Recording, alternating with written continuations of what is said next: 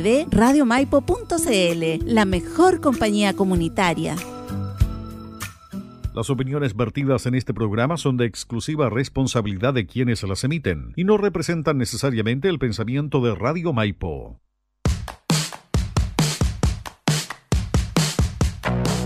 En Radio Maipo, en la www.radiomaipo.cl. A continuación comienza su programa de cine, literatura y artes, conducido por Lía da Costa, Creare, un espacio de crítica, comentarios y entrevista para informarte de la actualidad en el mundo de las artes y conocer los temas relacionados con el cine, documentales, series, libros y artistas que a todos nos interesan. Bienvenidos y bienvenidas a Creare con Lía da Costa.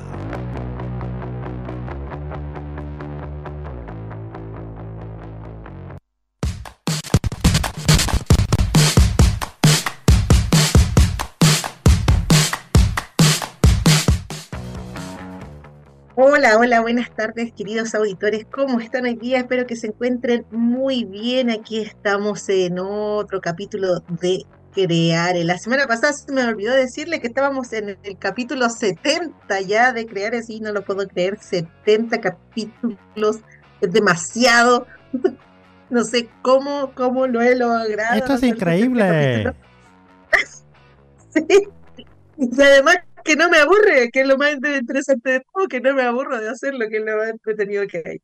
Y la semana pasada también estuvimos hablando, Chelito, de una película que te iba a gustar mucho sobre la radio. Así que para que le, le pongas ahí oído al, al, a la serie La Luz que no puedes ver, que te va a encantar porque se trata de la radio. No tengo Netflix ahora. ¡Ah! Ah, caótico, había que cortar presupuesto. Sí, yo creo que algunos estamos todos pensando ya en deshacernos de ciertas plataformas, ¿verdad? Bueno, pero te la puedo, te la puedo descargar y buscar para que te emociones con esa película. Oh, yeah. Bueno, así que ya hoy día ya es el capítulo 71, queridos auditores, y aquí ya tengo varias cosas que contarles, películas y hablar y análisis. Y el día de hoy vamos a hacer un análisis muy interesante sobre el retrato del mal que aparece en las películas y una tendencia que está ocurriendo hoy en día a raíz de la película Napoleón, que también la vamos a escribir. Acuérdense que estamos por Radio Maipo Web, radiomaipo.cl, también estamos en Facebook por Día da Costa, por Radio Maipo y por Programa Creare, y también en Instagram en Creare, arroba Programa Creare, ustedes pueden, ¿cierto?, escuchar eh, a través de los links que voy poniendo en las historias. Así que no se olviden ya de eh, seguirme en Instagram, arroba programa creare para tener novedades del cine, recomendaciones también que se me ocurren a la mitad de la semana y los links de los programas donde pueden escuchar, ¿cierto? El, programa que usted quiera, porque también ponemos el link de los links de Spotify y recuerde que en, en Spotify queda como a modo podcast, ¿cierto? En Radio Maipo Podcast y pueden escuchar nuestro programa. Chilito, ¿vas a decir algo? Sí, sí va a decir. Sí, que estaba saludando a mi bebé. que, Oye, eh, aclarar por si acaso que por temas eh, de tiempo personales aún no subo el de la semana pasada, pero eh, no es que estemos vetando a Rola, ¿eh? no, no tiene nada que ver porque... no, es una talla interna. Eh, no, eh, no hemos podido seguir por tema, por tema de, de personales, pero estoy juntando lo de hoy día, lo de la semana pasada y mañana el Zona Verde y voy a subir los capítulos de la semana pasada y de esta semana, todo en conjunto por ahí por el jueves, viernes sin falta. Ya así que aclaro eso para ya, que... pero no hay problema porque, sí. Sí, no hay problema porque yo subo los links, así que la gente yo, la puede yo escuchar me- apenas ya yo suba. pensé que me iba a decir que no hay problema porque era invitado. No, no, ya basta, basta de eso. No, no, no, de ahí van a poder escuchar a Rolando Focas. Pero este vamos a subir el link de la entrevista de Rolando, así que no se preocupen. Bueno, queridos auditores, sí, es que lo que pasa es que ese invitado que era muy, muy especial, muy íntimo de mi persona, el que ha sufrido más chascarro de la historia de Creare. Nunca habíamos tenido tanto chascarro y todo le ha pasado al pobre Rolando. Bueno, pero así estamos hoy día ya comenzando con este programa, como les decía, con mucho ánimo, con mucha alegría, como siempre, el programa 71 y con la misma alegría y el ánimo de siempre para que podamos ser un servicio para la comunidad. Bueno, lo primero que les quiero contar es que eh, en DirecTV, en canal On DirecTV, ya que es un, es un canal de, de la plataforma DirecTV, pero que últimamente se ha estado poniendo bien interesante, ya estaba mostrando noticias, películas, entre otras cosas, y está haciendo buenos ciclos de cine. Y durante el mes de diciembre va a hacer un ciclo de cine chileno. Ya, este ciclo de cine chileno es todos los sábados a las 11 de la noche. O sea, si el sábado se quedó sin carrete, y se acostó temprano y se está aburrido, no sabe qué hacer, va a poder ver una película chilena en DirecTV. Y todas las películas chilenas que se van a mostrar en DirecTV en diciembre son de que tienen son películas de acción que tienen como protagonista a Marco Saror, un artista marcial chileno eh, muy reconocido internacionalmente. De hecho, eh, su última película es John Wick 4, ya ahí donde participó, pero no he visto las películas de John Wick, así que no sé qué personaje tienen y si bueno o malo, no lo sé. Pero em, este, esta saga de películas en On Direct TV me, me pareció súper interesante porque viene a desmitificar la idea de que en Chile no existen películas de acción o que en Chile no se hacen películas de acción o no se hacen películas de artes marciales, porque sí se hacen, así es, y están protagonizadas en su mayoría por Marco Sarori. Y estas películas de acción son súper buenas. Así que todos los sábados va a poder ver una película de acción chilena, ¿ya? En On Direct TV, si es que se quedó sin carrete, ya sabe que puede sintonizar. Les cuento que van a presentar Mandril, van a presentar también eh, Kiltro, es eh, una de mis películas favoritas de Marco Saror. Ya em, tiene que ver con la mafia en patronato. Es muy interesante, muy entretenida ya. Y, y hay unas escenas súper, súper entretes de artes marciales. Ahí sale junto a su maestro también, Marco Saror. También, también, también, también Voy a apagar aquí el, el para que no suene. También van a eh, dar eh, Mirachman, ya que Mirachman es eh, también es una de mis películas favoritas de Marcos Yo creo que estas dos son las que más me gustan. Eh, Kiltro y Mirachman. Mirachman salió, salió antes de todas esas películas gringas que salieron con héroes que eran personas comunes y corrientes que se querían transformar en héroes, ya esta salió mucho antes de eso, o sea, la idea nace acá. Yo no sé si le habrán copiado a Marco Tarón o, eh, o tuvieron la misma idea, pero se van a dar cuenta cuando la vea de que es una idea que después se ha hecho bastante, pero la primera fue Mirachman, porque es un joven ya que cuya, cuyo hermano, ¿cierto?, quedó em, con problemas psicológicos después de que su familia fue atacada y entonces él decide vengarse y cómo decide vengarse transformándose en un superhéroe que protege a las personas en la calle de cualquier eh, delincuente. Entonces él se viste, se entrena y sale a las calles a buscar a los maleantes y a pegarle.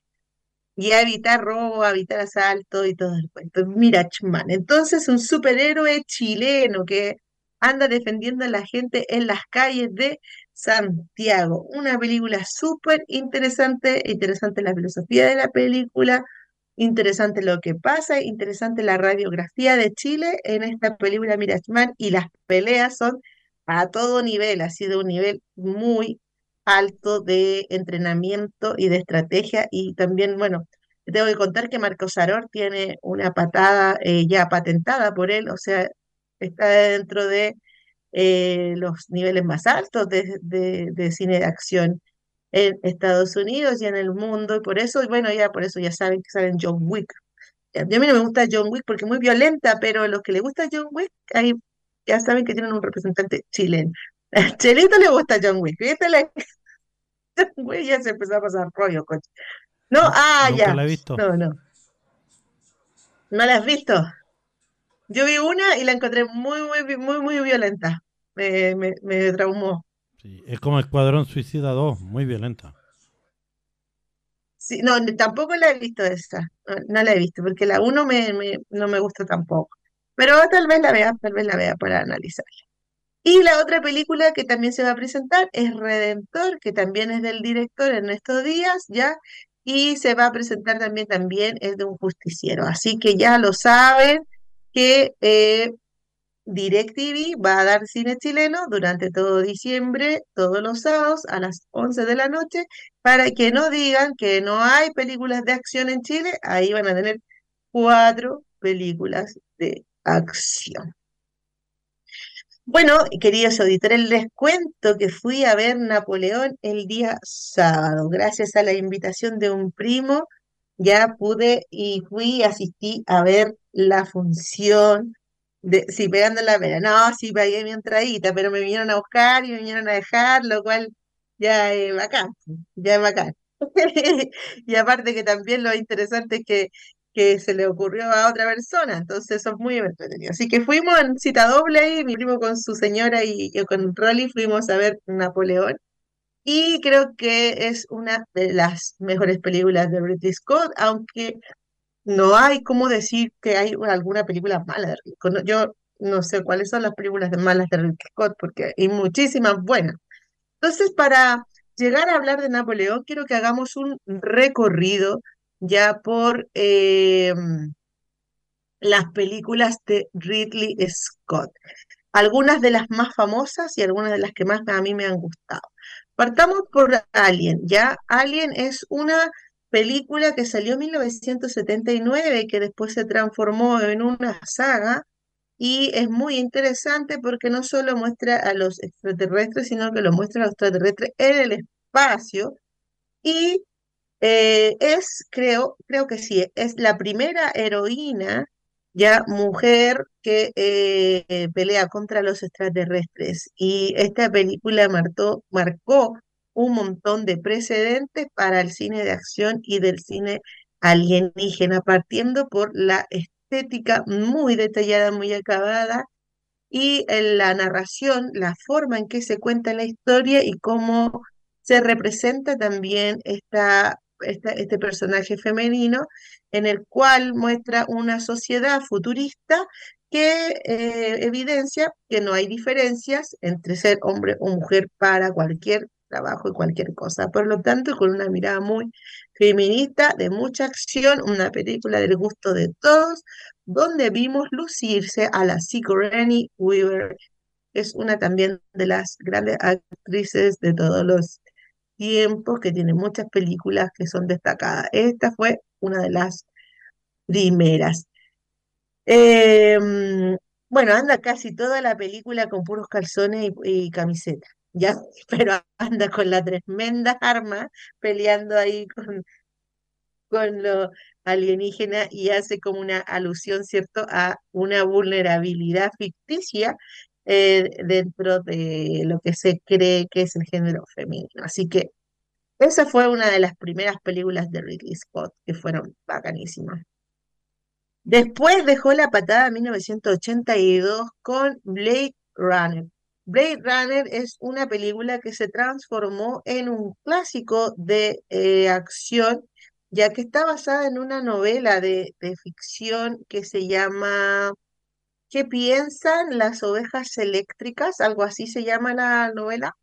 Y eh, habla sobre un futuro en el que existen los eh, androides, pero ya con características humanas, con cuerpo, con todo, y que solamente se puede descubrir que es un androide por una, por una serie de preguntas que se le realizan porque incluso también le, eh, le, le cuentan una historia, un pasado a estos androides y ellos tienen la sensación de que son humanos. El personaje protagónico que lo representa Harrison Ford tiene la misión de matar a los androides, a todos estos, estas, estos robots con apariencia humana eh, y que piensan por sí mismos también, que tienen conciencia, todos estos robots que se salen de la línea o que no cumplen con su rol, con su función, tienen que ser eliminados. Y Harrison Ford, el personaje de él, es un Blade Runner, que es un policía de Android, digámoslo así, que tiene la misión de matar a estos androides que se salen de la fila. Entonces, en este ir y venir, eh, muestran a unos androides que se han revelado y también él termina enamorándose de una androide. Ya, eso es súper interesante. Y también esta película marca un precedente muy importante cuanto a la estética, que es la estética extraordinaria. Y hay un monólogo que ocurre desde de un androide hacia el final de la película que fue improvisado por el actor y que es poesía pura y se volvió muy, muy, eh, muy famosa. Muy famosa. Y eh, es una película muy eh, hermosa que después continuó, ya, después continuó eh, con Blade Runner 2049, que también fue producida por Ridley Scott y fue dirigida por Denis Villanueva y que cuenta también con la música de eh, la música de Hans Zimmer. O sea, esa película de verdad que está muy buena, tienen que verla, ya está, está preciosísima, ¿ya? Y a mí es una de mis favoritas, yo creo que, es una de las películas más buenas que han salido en los últimos tiempos y creo que debiera haberse, debiera haberse eh, continuado con Blade Runner mucho antes y haber tenido muchas más Blade Runners, porque es una película esplendorosa. Bueno, también es el director de El Reino de los Cielos de Cruzada de Orlando Bloom, ya que es una película que es muy interesante que la pueden ver ahora, espero que, que la puedan ver, ya, eh, porque trata sobre lo que ocurre en Jerusalén en la época de las cruzadas, cuando Em, el más fuerte, ¿cierto? Se terminaba gobernando eh, Jerusalén y quedaba como rey de Jerusalén. Y las cruzadas siempre fueron con ese propósito de ir, invadir y eh, poseer esa tierra, porque supuestamente era la tierra santa, que por coincidencia se dice es también la tierra santa de los judíos y es también la tierra santa de los musulmanes. Ya por lo tanto, las guerras que ocurren hoy en día no son de ideas nuevas contemporáneas, sino que son guerras que ocurren desde hace mil, milenios, ya yo diría unos dos milenios. Yo creo que es más o menos desde que se descubrió que se podía comercializar por medio de ese, de ese lugar em, directo desde Asia a Europa. Esa conexión comercial que permite este territorio es lo que produce un montón de conflictos, ya que se traducen a conflictos religiosos eh, que mm, se, sospecha, se cree o se teoriza respecto de que la religión simplemente es una excusa para ya poder eh, tener eh, personas dispuestas a pelear por un pedazo de tierra, porque en realidad Jerusalén no es muy grande, es un pedazo de tierra. Pero desde ahí vienen estos conflictos ya, entonces con todo lo que está ocurriendo en Palestina, en Israel, donde personas inocentes, ¿cierto?, de ambos lados, ah, mueren día a día y sobre todo en Palestina que se han cometido eh, horrorosos crímenes de guerra, de revancha después del el ataque de Hamas a Israel, ya que después del ataque de Hamas a Israel, que fue horroroso, ¿cierto? Netanyahu tomó una sintonía de venganza, de revancha con el pueblo palestino, donde han muerto más de 8.000 niños y niñas y mujeres, pero en total han sido más o menos 12.000 personas las que han muerto en un aproximado de 50 días. ¿ya? Entonces, esas atrocidades que se cometen eh, tienen una noción religiosa, así como que es porque Dios les comanda, una idea así muy, prehistórica para mi gusto, medieval total, ¿ya? Eh, pero eso es lo que los motiva. Em, está todo eso representado en esta película Cruzada, donde si ustedes la ven, eh, que también está traducida como El Reino de los Cielos, si ustedes ven esta película van a poder entender un poquito más el conflicto que ocurre allí, por qué se pelean tanto. Hay unas frases que son de la película que son para nuestra época, que tal vez no las dijeron en ese tiempo, pero sí son para nuestra época y nos refleja muy bien lo que está ocurriendo y nos puede ayudar a entenderlo. Esto es una película de Ridley Scott que tiene una fotografía increíble, actuaciones bacanísimas, el guion es buenísimo y revela y muestra, ¿cierto?, lo que está pasando. También aparecen personajes importantísimos, como por ejemplo Salah ad-Din, que era un líder musulmán muy importante en esta época, que le hizo frente a las cruzadas europeas ya para apoderarse de la tierra de Jerusalén. Así que esa película de Ridley Scott fue una obra maestra. La otra película que es la como la película más importante de Ridley Scott porque es la que ganó Oscar a Mejor Película y también creo que ganó director ese año, no estoy 100% segura, es la película Gladiador, que para mí tiene un significado muy importante porque al cielo le gusta, al le gusta. Máximo, máximo, máximo, máximo, máximo, FM. Así, Maximus il Magnanimus. en latín. Una película que tiene mucho significado emocional para mí porque es la última película que fui al, al cine con mi abuelito. Después mi abuelito, nunca más fuimos al cine después que vimos el estreno de esta película. Fue en el año 2000 cuando se estrenó y la llevé al cine. Estaba tan feliz, la vimos ahí en el cine Estación Central que en ese tiempo era la última chupada del mate. Así que vimos Gladiador. Gladiador es la película eh, más importante Ridley Scott, ganó un Oscar a Mejor Película, ya también estaba actuando Joaquín Phoenix en esa película, y el protagonista es Russell Crowe, entre otros actores como, como Jim otros que son muy famosos y que lograron ahí de, em, eh, gran sintonía también con el público, porque es una película que le gustó a todos, ¿ya? Y muestra la historia de un, de un capitán, ¿cierto? Del ejército, un general del ejército, que luego, capitán del ejército, no estoy segura si capitán general, general, general del ejército, que después, ¿cierto?, termina siendo desterrado, exiliado y luego vuelve por, no por voluntad propia, sino que vuelve como esclavo a pelear en el Coliseo como un gladiador, donde al, al gladiador que le caía bien al público se le perdonaba la vida. Ya, eh, también tiene película de DiCaprio. Todos los grandes directores tienen una película con DiCaprio. Y esta es la película Red de Mentiras, que también está protagonizada por Russell Crowe, que también estuvo nominada a muchos Oscars. Y esta película muestra eh, cómo eh, los gobiernos del eh, Occidente manejan la política del Oriente Medio ya por medio de espías que ponen allí y que los hacen confrontar distintas entidades para mantener una guerra.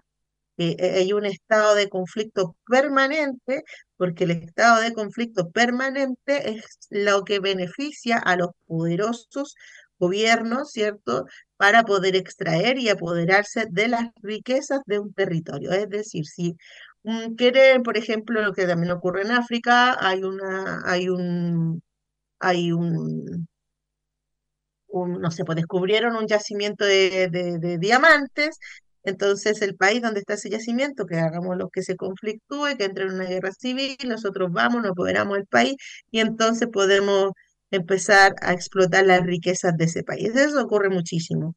Y esta película muestra la evidencia de aquello, muestra, ¿cierto?, o un espía, que es el que representa a DiCaprio, y este espía es mandado por un político o una persona de mucho poder desde Estados Unidos y le dice desde Estados Unidos lo que tiene que hacer para poder mantener este conflicto. El problema es que este personaje, este espía, empieza a tener nociones de lo que es la cultura, nociones de lo que es la gente y empieza a conflictuarse respecto de los temas valóricos que están envueltos en su trabajo, ya, y también porque se da cuenta de que solamente es un instrumento para propósitos de, de mayor envergadura, que son eh, los, eh, los mismos, los mismos poderosos, ¿ya?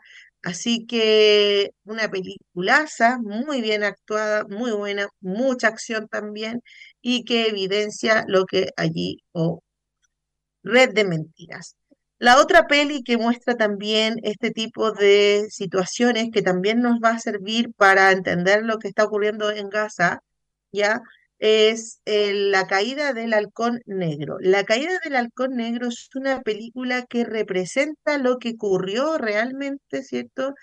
En África, cuando eh, los eh, militares estadounidenses estaban interviniendo en un país, tal como les lo estaba relatando hace poco, y cae en una misión que tenían que ir, entrar y extraer y sacar a los terroristas, que es lo que deberían haber hecho en Gaza, haber entrado, extraído a los terroristas y no bombardear a toda la gente inocente, bombardear hospitales y colegios, no, eso no debiera haberse hecho, debieran haber ido, entrado, extraído terroristas y salido, que no lo hicieron.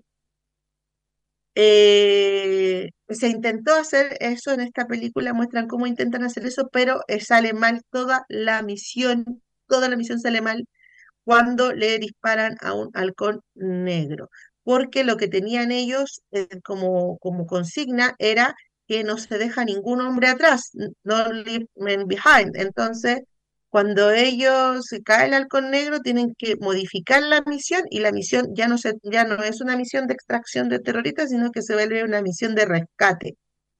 Y al hacerse una misión de rescate de, urgencia, pierden todo control de la situación y empiezan a enfrentarse en todas las calles de, donde están con el, los, la resistencia, los opositores a, este, a lo que estaba ocurriendo y se vuelve un caos en el cual murieron muchísimos soldados estadounidenses partiendo de las malas decisiones. Aquí muestra, es muy interesante también esta película, porque muestra el conflicto interno del protagonista que está eh, representado por Josh Harnett, que es un gran actor que ahora ha dejado un poco de la actuación de lado, pero está haciendo algunas cosillas.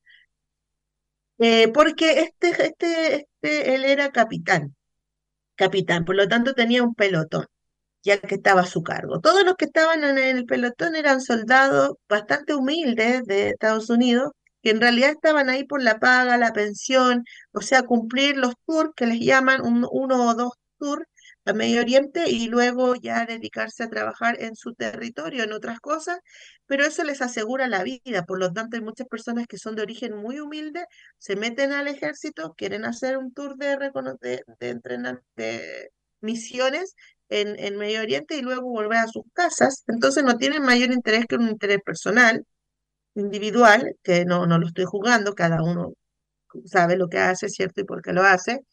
Eh, pero el capitán de este pelotón, que está representado por George Haney, tiene un conflicto interno porque él sí cree efectivamente que Estados Unidos es el salvador de las personas y que sí está ahí por valores humanitarios en los cuales quieren ayudar a la gente de ese lugar.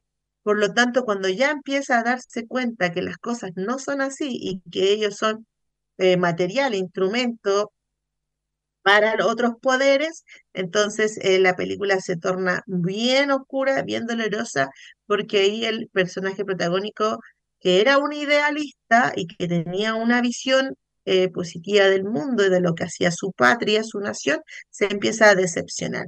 Una gran película también de Ridley Scott, la caída del halcón negro, yo creo que también una de, de mis películas favoritas, además que la música de la caída del halcón negro también es maravillosísima. Y un clásico del cine que nadie sabe que es de Ridley Scott es Telma y Luis. Telma y Luis es una película muy importante en el cine, ya con Gina Davis y con Susan Sarandon, que en este momento también está, la despidieron de su agencia por hablar en contra de Palestina, que está sufriendo censura, esa, perdón, está por hablar a favor del el pueblo de Palestina, hablando en contra del genocidio de Palestina, ella eh, fue despedida de su agencia, por lo tanto está sufriendo en este momento censura por no poder eh, eh, explicar o decir lo que ella piensa, que en general ya la opinión pública ya se modificó, ya cambió, ya no hay, ya no hay, pero que valga, ¿cierto? Ya todo lo hemos visto. Y bueno, actúan ellas dos en esta película muy hermosa que muestra cómo las personas, ¿cierto?, son agobiadas por su rol en la sociedad, sobre todo mujeres que buscan nada más una salida a ese error que, en el que estás atrapado y por eso son capaces de hacer cualquier cosa. Un clásico del cine muy feminista también, eh, que eh, está protagonizada por estas dos grandes actrices que las recomiendo al mil por ciento, se llama Thelma y Lou y también es de Ridley Scott.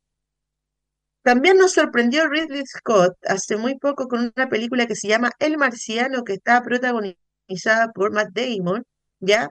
donde eh, un astronauta queda ah, solo en Marte y sus, la gente que lo pueda ir a buscar se va a demorar más o menos unos tres años en ir a buscarlo, por lo tanto tiene que eh, resolver un montón de cosas para sobrevivir en Marte. ¿Sí? ¿No me escuchas bien? ¿Aló? ¿Ahora sí? ¿Ahora sí? Ya, bacán.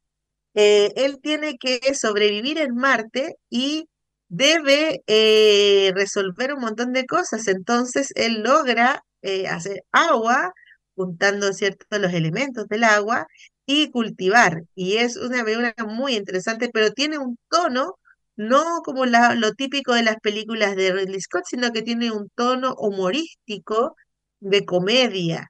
Y aparecen muchísimos comediantes también actuando en la película. O sea, una película que es seria, pero al mismo tiempo es comedia, muy entretenida y fácil de ver.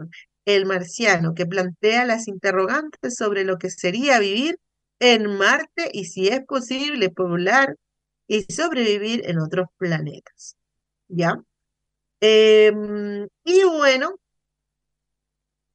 llegamos entonces a Napoleón, que es la última película de Ridley Scott, que creó un montón de expectativas en la gente no solo porque es Ridley Scott, sino también porque el protagonista es, está representado, o sea, Napoleón Bonaparte está representado por Joaquín Phoenix. La película se centra en él y en su relación con su eh, esposa Josefina, Josephine, o Josephine, como se dirá en francés, Está actuado por, eh, está representado por Vanessa Kirby, una actriz que aparece en Misión Imposible, la, la Luna Blanca, parece que se llama, de Misión Imposible, pero la mala de Misión Imposible, la última, creo.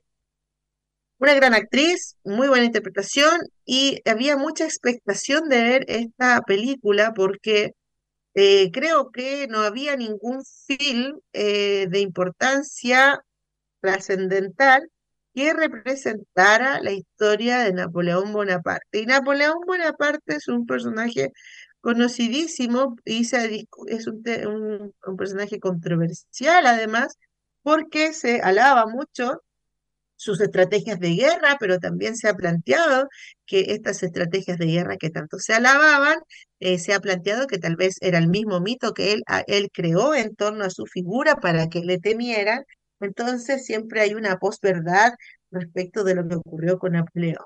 Lo que sí coincidimos todas las personas es que es un megalomaníaco, eh, obsesivo, obsesionado con el poder, porque él quería ser emperador, que logró serlo, y su aspiración máxima era ser como Alejandro Magno, por lo tanto, tenía la idea de eh, expandirse por toda Europa hasta Rusia que en ese tiempo no se llamaba Rusia, pero llegar allá y eh, dominar, ¿cierto?, todos los países que estuvieran alrededor.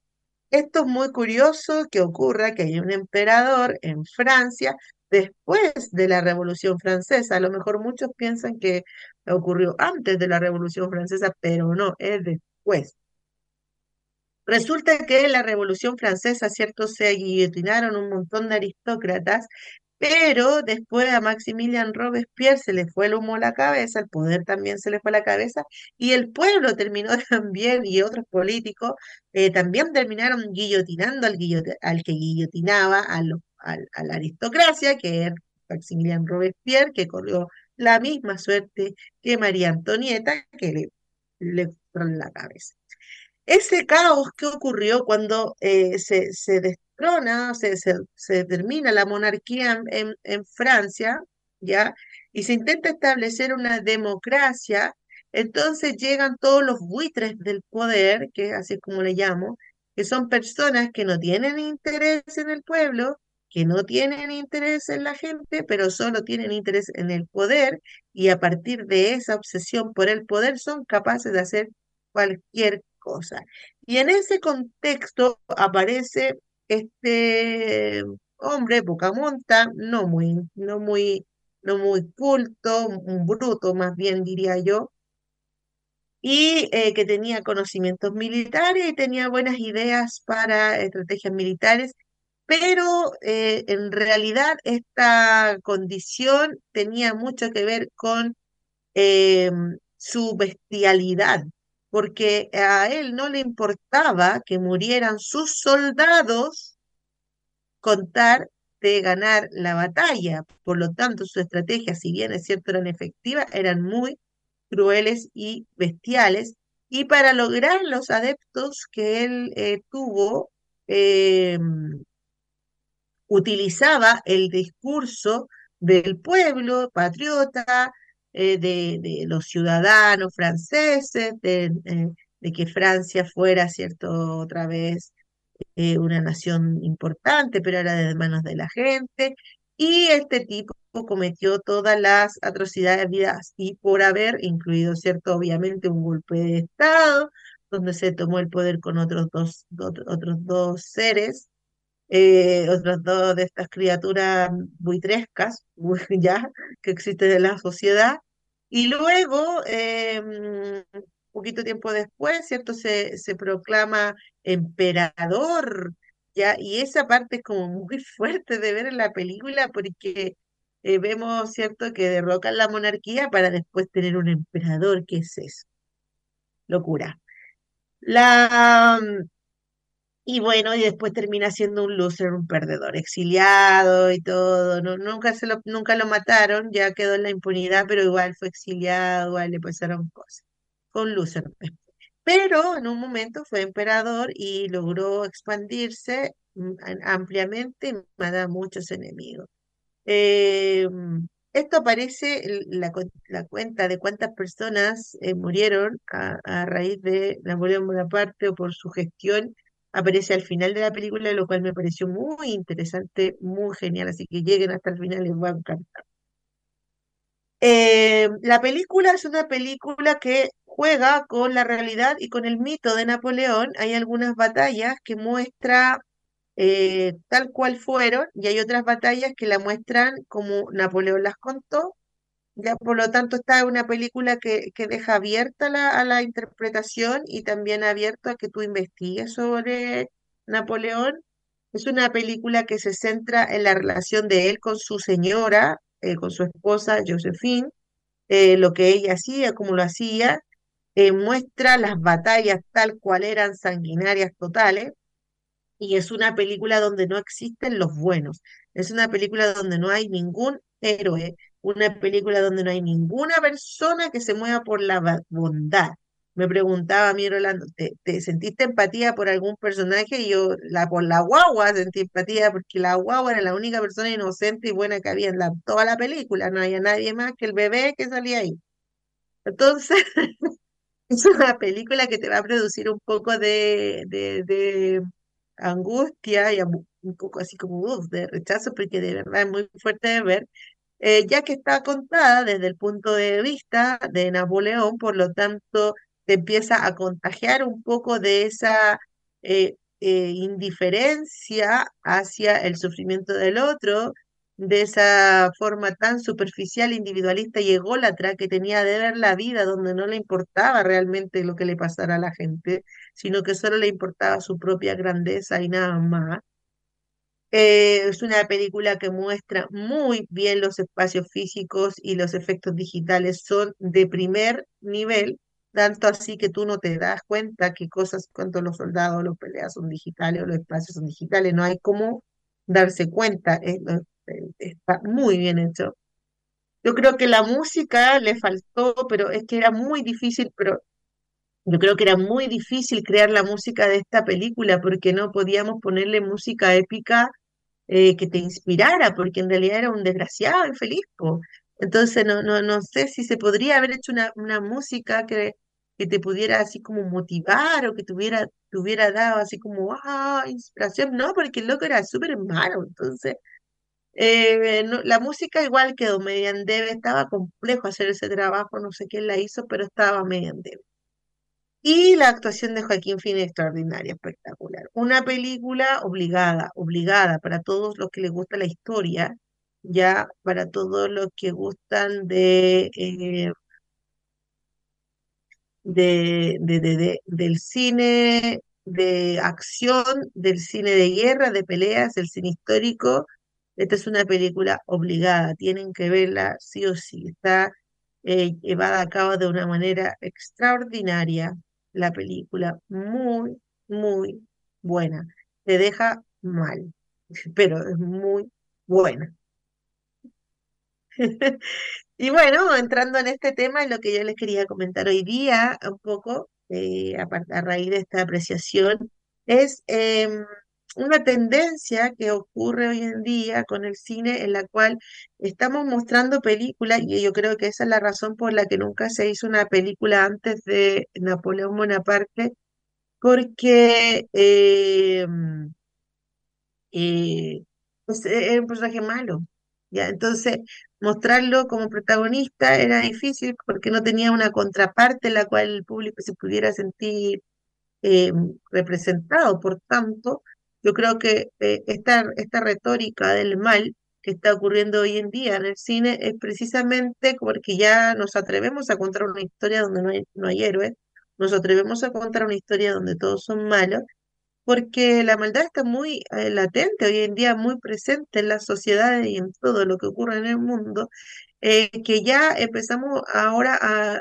a tratar de entender la maldad. Y me incluyo porque mi novela, la última que escribí, que terminé hace muy poquito, ya, eh, em, también eh, representa aquello de la maldad y tuve que hacer un estudio de, de la maldad y analizar muchísimos eh, libros sobre la maldad, porque cuando, e- cuando éramos chicos el malo de la película era el malo en la película y nada más. Ya, hoy día ya no se hace así, hoy día se muestra la perspectiva de la maldad y se muestra eh, también cómo la maldad se entreteje entre sí, cómo esto va desarrollándose, como por ejemplo también ocurre en las series de narco, ya, y otras series que también se tratan de la maldad.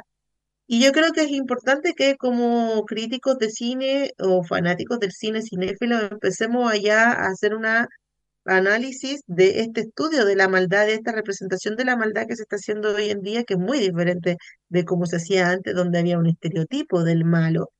Y ahora el malo se desentraña y también se desentraña en las redes de conspiración y las redes de la maldad. Y empezamos a mirar un mundo que algunos de nosotros no conocíamos, ya que, eh, que es la maldad misma que está presente en todas partes en la oculta. Joaquín Phoenix ya eh, nos mostró también eh, una, una radiografía de la maldad con la película El Joker el año pasado, o el año antes, pasado, antes, antes pasado, ya, en el 2019 creo que fue que salió el Joker, sí. Eh, donde nos muestra una radiografía, un- una resonancia magnética, diría yo, de lo que es una persona con problemas de salud Outlier, mental outlier, que no es outlier, tratada como debe, que no se trata como debe, o sea, una enfermedad mental, de salud mental, que no tiene un tratamiento apropiado y cómo esto puede desencadenar a una persona con un, un síntoma de eh, psicopatía, de locura, ya em, donde se va en contra de todo el sistema que lo pone a él en esta condición de vulnerabilidad finalmente, porque es una persona con problemas mentales, pero del cual no se hace cargo la sociedad, donde él no tiene redes de apoyo, donde él no tiene ninguna posibilidad de salir adelante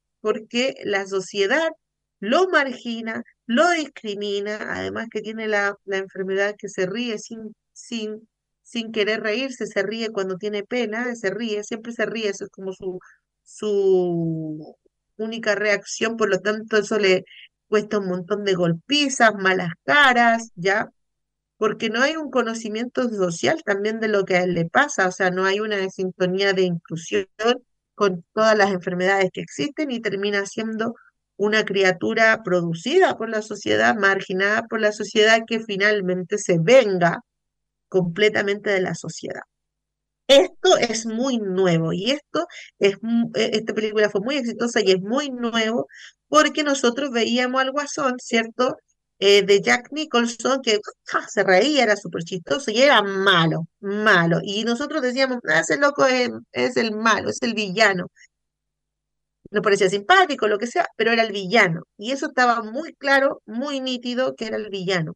Pero cuando empezamos ya a analizar más profundamente por qué existen estos villanos, y también aquí, eh, también aquí pasa con el otro guasón, el otro Joker, el otro guasón, el de Heath Ledger, de las películas que más le gustan al Chelito, ¿cierto? Que desde Batman inicia, eh, y, bueno, las, las Batman de Nolan,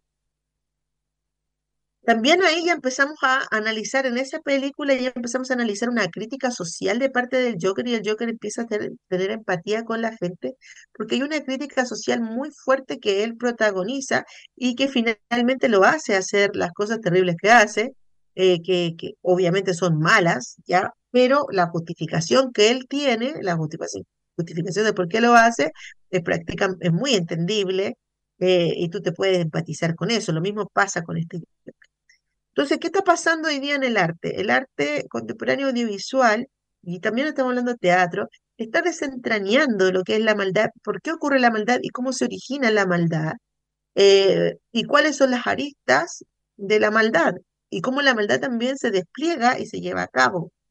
Eso es una tendencia contemporánea, ¿ya? Y es súper interesante de ver, porque también es muy difícil ya para la, para la gente que ahora también se siente como un poco sola, ya que ya no cree en la iglesia, ya no cree en nada, el escepticismo muy poderoso. Eh, la gente está sola en, en, términos valóricos y morales. Entonces, eh, la gente no, no, sabe muy bien de repente definir qué es lo que está bien y qué está mal en general. Y pasa con esta película en la cual tú ves que el tipo es malo, es malo lo que hace, pero tú empatizas con él. Ya, esto es esa, esa dualidad que está ocurriendo hoy día, esa magia que está ocurriendo hoy día, eh, que está produciendo el cine, da mucho que hablar y hay mucho que comentar sobre eso. Ya anteriormente eh, se habían hecho películas en las que los protagonistas eran los malos, los villanos. Por ejemplo, está El Perfume, que está eh, basada en la novela El perfume, ¿ya? Es la que muestra la visión de mundo y la forma en que comete los crímenes un joven que quiere eh, crear el perfume eh, más o el mejor perfume del mundo, mejor decirlo así. Y para lograrlo, él, él tiene que captar la esencia de las mujeres, porque el, el, hay un proceso de cómo hacer un perfume, ¿cierto? Y se capta la esencia de las flores, la esencia de esto y lo otro, y se crean los perfumes. Bueno, él quería hacer el perfume, el mejor perfume, pero basado en, los olores humanos, precisamente de mujeres, ¿ya? Entonces, para poder hacerlo de eso, tienes que matarla, ¿ya? Ahí tenemos una radiografía de un personaje malo, donde el protagonista es malo y todo, eh, no, no, no hay antagonista del malo, digámoslo así. También, por ejemplo, ya lo había hecho Kubrick con eh, La Naranja Mecánica, que es una de las películas más significativas de la historia del cine, precisamente también porque es una radiografía, es una biografía de un loco malo, ¿ya? Y de cómo a él lo tratan de eh, rehabilitar a la fuerza y no lo logran. Sigue siendo siempre malo y sus motivaciones son totalmente superficiales. Ya, entonces la naranja mecánica te muestra también una maldad desde el interior de este ser maligno, este hombre que es malo y que no le interesa nada. Eh, películas también como por ejemplo Zodiac, que es una película que se centra en la maldad del asesino y que finalmente es el ganador de la película. El asesino en serie de la película Zodiac es el héroe de su propia película ya y eso ya esa contravención, esa contraveniencia ya estaba eh, representada aquí en esta película Zodiac, que a todo esto, si no la han visto, veanla, está llena de actorazos, está Robert Downey, está Mark Ruffalo y... em, ay, se me olvidó el nombre del otro joven, pero el que sale en El Príncipe de Egipto. Y también lo habíamos visto en películas como El Señor de la Guerra, ¿cierto? Donde Nicolas Cage es, es el protagonista y es el antagonista porque es malito maloso. Y eh, de las últimas filmaciones que vimos que ocurría lo mismo, por ejemplo, está El Petróleo Sangriento, eh, donde muestra cómo eran estos hombres, ¿cierto?, ambiciosos a morir por el petróleo.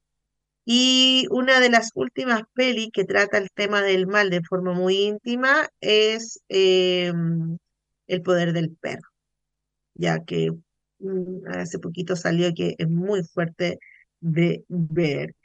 Así que ha ido, ha ido como creciendo esta idea, este concepto, y este año eh, yo debo decir que hay tres grandes películas, yo creo que va a ser el tono de los Oscars del verano, eh, estas películas que voy a mencionar y que tienen la característica de eh, describir el mal desde la intimidad de la persona mala, desde su punto de vista, desde su sentir, unas películas que te obligan a empatizar con el malo y de, cierto modo te hacen sentir sucio, te hacen sentir parte de la maldad que hace. em, y te hace sentir como, te hace cuestionar si tú también lo harías. Ay, son, no sé, películas que te dejan muy mala sensación, la verdad, pero que, que cumplen esa función de, de poder mostrarte de manera detallada, destripada, destripada, así como eh, lo que es la maldad. Eh, tenemos primero, bueno, Oppenheimer, ya que es súper interesante. Yo no la he visto aún, pero lo que me han contado de esta película es que te muestra lo que es Oppenheimer, que es el científico que accedió a crear y construir la bomba atómica con fines pacíficos supuestamente, pero termina, ¿cierto?, mm, eh, desapareciendo dos ciudades en Japón, Hiroshima y Nagasaki, completamente matando un montón de personas inocentes. ¿Ya? Eh, y aparecen los discursos de Oppenheimer, pero estamos hablando de un científico que se atrevió a hacer esa maldad. Ya de eso se trata la película. Y, y, por ejemplo, los científicos de Hitler, que estaban ahí prisioneros y que los estaban haciendo trabajar obligados, ellos no se atrevieron a hacer la bomba atómica. De hecho, boicotearon a Hitler en eso porque sabían que si hacían la bomba atómica, Hitler iba a hacer cualquier de, de, de eh, genocidio, iba a matar un montón de gente, entonces no la hicieron. Pero nos muestra cómo en eh, Estados Unidos sí la hicieron, sí se atrevieron a hacerla y sí la lanzaron. Y la lanzaron contra dos ciudades repletas de gente inocente cuyos cuerpos desaparecieron en un instante y eh, causaron una destrucción total. Ya, ahí ya tenemos una película que muestra una cosa terrible, eh, eh, que es este año. tenemos también la película Killers of the Moon, eh, que también es una radiografía del mal y de, y de las conspiraciones y de los poderes que mu se mueven allí. Oh, esta película es como, ¡ah! de verdad, muy fuerte de ver, muy fuerte de ver. Dura como tres horas y media de Martin Scorsese, donde muestra también la maldad desde dentro. Eh, eh, donde ya asesinar a alguien no era un tema que pudiera cuestionarse valóricamente, sino que todo tenía que ver con la plata. Es una cosa muy horrible y también te la cuenta desde, desde el malo de la historia y tú te sientes malo al acompañar a este, a este desgraciado en la película. De verdad que es muy cuática la película. Y bueno, y terminamos, ¿cierto?, esta mm, saga de películas que muestran el mal, el horror con Napoleón.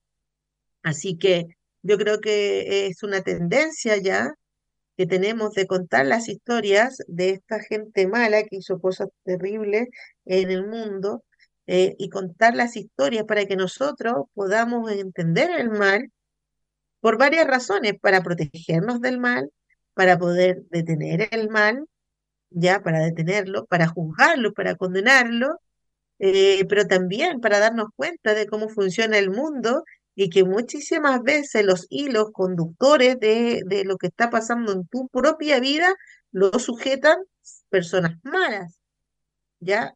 Y cómo, cómo lo realizan. Entonces, esa es como la tendencia que está hoy día en el cine. Así que eh, la retórica del mal está siendo la retórica de los artistas contemporáneos. Vamos viendo cómo se va a ir desarrollando. Tal vez por ahí escriba algún artículo sobre eso, también referente a mi trabajo, mi novela Diatomea, que es la segunda parte de Crónicas de... Bueno, ya pasando a otro tema, ya eh, olvidándonos del mal y todo, vamos a recomendar dos cositas. Les recomiendo la serie Encuentros de Netflix, donde muestra casos reales encuentros cercanos del tercer tipo, en las cuales eh, personas son testimonios y dan sus testimonios sobre estos encuentros del tercer tipo eh, y del cuarto tipo también, o sea, abducciones, y son eh, los casos, yo creo, más emblemáticos y que tienen mayor cantidad de pruebas de que existen, y todo esto a raíz de los footage que mostró Estados Unidos, el ejército de Estados Unidos, para corroborar que sí existe la vida que, o sea, sí existen los ovnis y que no saben lo que es, y que no saben de dónde vienen, ni por qué están ahí, ni por qué se mueven tan velozmente, ni nada, que son parte de las revelaciones que está haciendo Estados Unidos desde el Pentágono desde el año pasado. A raíz de eso viene entonces esta relectura de casos muy antiguos de avistamiento, encuentros cercanos del tercer tipo y encuentros cercanos del cuarto tipo, que está muy interesante de ver porque nos hace cuestionar nuestra realidad. Encuentros, una serie documental de Netflix, la recomiendo. Y bueno, para cuando ya empecemos la temporada de Navidad, vamos a ver estas películas, véanlas ustedes, las voy a ver yo y las voy a comentar pronto. Hay una película que se llama Mejor Navidad Imposible, ya que son, yo creo, de los creadores de American Pie, porque está el protagonista de American Pie. Vamos a ver de qué se trata. Yo me imagino que es una comedia. Vamos a ver esta que se llama Todos Revueltos, eh, Familia Revuelta, ya que está la, la, mamá de Hoy Sí, que es una película que le gusta muchísimo a los niños y las niñas. Por lo tanto, esta familia revuelta la voy a ver con Calfú porque me tinca que va a ser súper entretenida, muy familiar, muy bonita. Y también eh, se estrena esta película que se llama El conejo de terciopelo, que está basada en, una, en unos cuentos infantiles y se trata, ¿cierto?, de un mejor amigo de un niño que vuelve en su conejito. Así que ya hay tres películas de Navidad que les invito a verlas para que ya empecemos a ponernos a tono. Empecemos a ponernos a tono. Bueno, queridos auditores, eh, este ha sido el programa de hoy. Espero que les haya gustado mi análisis. Vamos a ver qué invitaditos vamos a tener para la próxima semana o si es que vamos a hacer puros especiales en diciembre. Ahí les voy a estar comentando. Les agradezco mucho haberme acompañado. Espero haberles acompañado también a ustedes y haber sido de utilidad en cuanto a todas las recomendaciones y la crítica que hice y el análisis de la retórica del mal. Y eh, nos vemos entonces la próxima semana con eh, más recomendaciones, más análisis, más crítica, nuevamente en su programa Creare, donde estamos al servicio de ustedes para que ustedes elijan lo que quieren ver y se puedan ver la variedad de cosas que existen para ver y no solamente vean lo que le imponen, ¿ya? Porque ahora incluso te ponen te ponen esto es para ti 100% y tú como que te sentías obligado a verla. Ya. ¿Sí, Chelito? ¿Viste el secreto de Adeline? Ay, no, pero mi mamá me dice que la tengo que ver sí o sí. Espero que lo comenten la otra semana. Ya, ya, voy a echarle un vistacito. O si no te además mi mamá me dice, tienes Sí. que verla, tienes que verla. si no te censuro igual que lo invitado la semana pasada. Ya, chao. Ya, un beso auditores, chao chelitos y nos vemos el próximo martes. Adiós. Radio Maipo presentó Creare, un espacio de crítica, comentarios y entrevista para informarte de la actualidad en el mundo de las artes y conocer los temas relacionados con el cine, documentales, series, libros y artistas que a todos nos interesan. La próxima semana, en este mismo horario, Lía da Costa volverá con su programa de cine, literatura y artes. Hasta el próximo programa. Las opiniones vertidas en este programa fueron de exclusiva responsabilidad de quienes las emiten y no representan necesariamente el pensamiento de Radio Maipo.